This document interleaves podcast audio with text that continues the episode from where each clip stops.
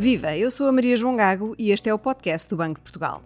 Hoje temos connosco as economistas Gabriela Castro e Ana Sequeira para conversar sobre as projeções para a economia portuguesa que o Banco de Portugal acaba de divulgar com a publicação do Boletim Económico de dezembro.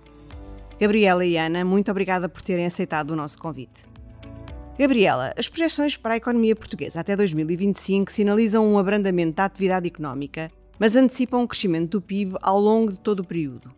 O cenário de recessão está afastado? Bom dia, Maria João, bom dia a todos. Uh, sim, efetivamente as projeções apontam para um abrandamento da economia portuguesa em 2023, após um crescimento que foi muito acentuado este ano, que foi de 6,8% e que é claramente acima da área do euro. Interessa aqui referir que este crescimento muito acentuado este ano beneficiou da recuperação da pandemia. Ou seja, uma parte expressiva deste crescimento decorre de um aumento do consumo privado das famílias, ou seja, estas famílias realizaram despesas que tinham sido adiadas durante a pandemia, em particular despesas em serviços. Mas ainda mais relevante é a recuperação acentuada do turismo internacional a partir da segunda metade de 2021, após as quedas muito fortes que foram verificadas durante a pandemia. Desta forma, o consumo privado e as exportações de turismo explicam a larga maioria do crescimento da atividade económica em 2022.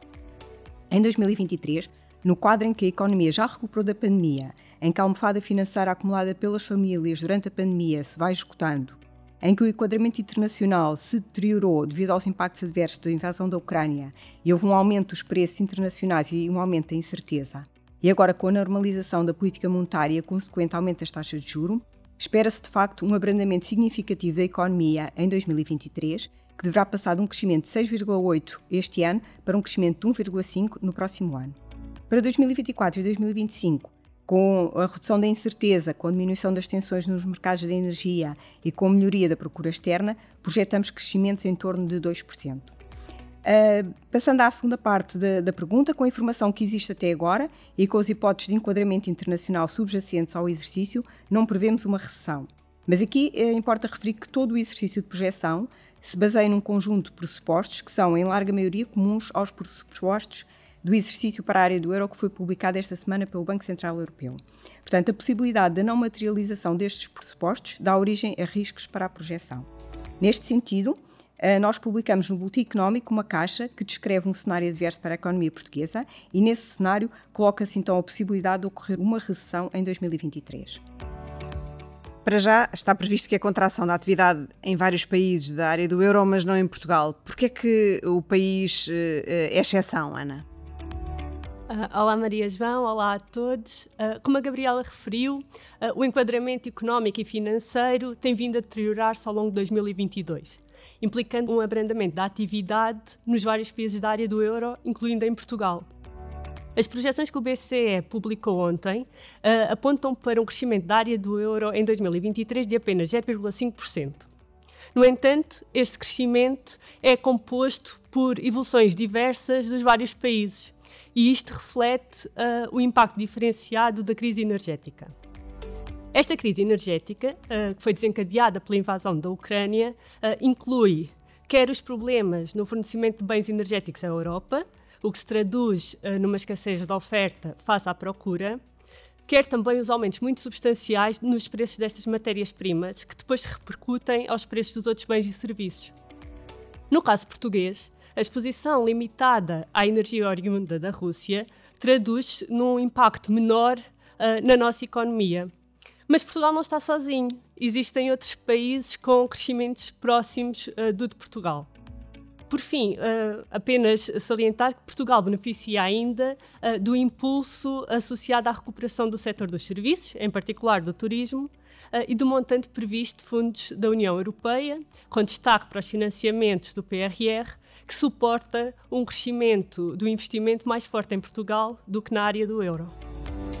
A evolução da inflação será determinante para que as restantes projeções se confirmem. Uh, Gabriela, quando é que os portugueses vão sentir uma moderação na subida dos preços e que medidas podem ajudar neste esforço?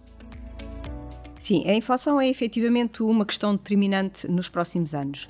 Uh, para dar uma ideia, a inflação medida pela variação do índice harmonizado de preços no consumidor aumentou ao longo de 2022 de uma forma mais rápida e persistente do que aquilo que era esperado e deverá situar-se uh, em 2022 em 8,1% em termos médios.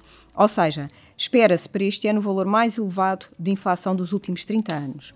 Este aumento muito acentuado reflete, por um lado, as pressões externas sobre os preços energéticos e alimentares, que depois se propagaram para os, as restantes categorias de bens e serviços. Por outro lado, reflete o aumento muito significativo dos preços dos serviços relacionados com o turismo, com a já referida recuperação marcada no setor do turismo. O pico de inflação deverá ser atingido no quarto trimestre deste ano e projeta-se que em 2023 a inflação inicie uma trajetória de redução, atingindo em 2025 valores próximos de 2%. Portanto, a diminuição da inflação esperada resulta uh, da redução do preço dos bens energéticos, alimentares e outras matérias-primas nos mercados internacionais, resulta ainda do restabelecimento das cadeias de abastecimento global e, por último, de menores pressões de procura em resultado do aumento das taxas de juros. Portanto, uma inflação uh, elevada, como a que estamos a presenciar hoje, uh, cria um quadro de incerteza e tem um efeito negativo sobre a atividade e sobre o rendimento das famílias, sobretudo daquelas famílias que têm menores recursos. Desta forma, a diminuição da inflação é crucial para a recuperação do poder de compra das famílias e para suportar a retoma da atividade. Uh, por fim, quais é que são as medidas que podem ajudar neste esforço de redução da inflação? Por um lado, a normalização da política monetária na área do euro deverá prosseguir, com o aumento das taxas de juros para valores neutrais, de forma a conter as pressões sobre os preços e manter ancoradas as expectativas de inflação. Adicionalmente, eh, é necessário conjugar o esforço desta política monetária com o esforço dos restantes atores económicos para que o processo inflacionista seja invertido e seja limitado no tempo. Neste sentido, é importante assegurar que os aumentos salariais e os aumentos das margens das empresas não gerem pressões inflacionistas persistentes e que as medidas de apoio que possam vir a ser necessárias sejam focadas nos segmentos mais vulneráveis e tenham um caráter temporário. Uma última palavra para dizer que uma maior persistência da inflação irá traduzir-se num maior aperto da política monetária e das condições de financiamento, com repercussões negativas sobre as decisões de consumo e de investimento das empresas.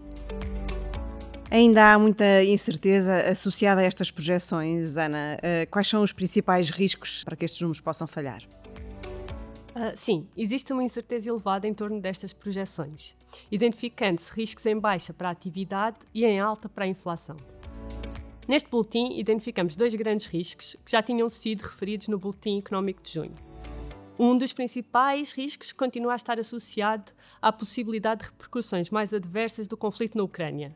Aqui estamos a pensar uh, na interrupção do fornecimento de petróleo e gás à Europa, que levaria a cortes severos de produção ou em novas subidas de preços destas matérias-primas, levando a um aumento de incerteza e à amplificação das fricções financeiras.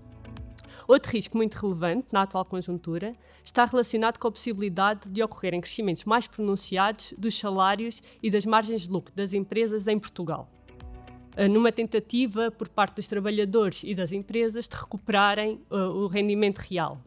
Só que tal comportamento uh, levaria a uma maior persistência das pressões inflacionistas, o que teria efeitos adversos uh, na atividade. Como a Gabriela também referiu, este boletim inclui uma caixa que apresenta um cenário adverso para a economia portuguesa.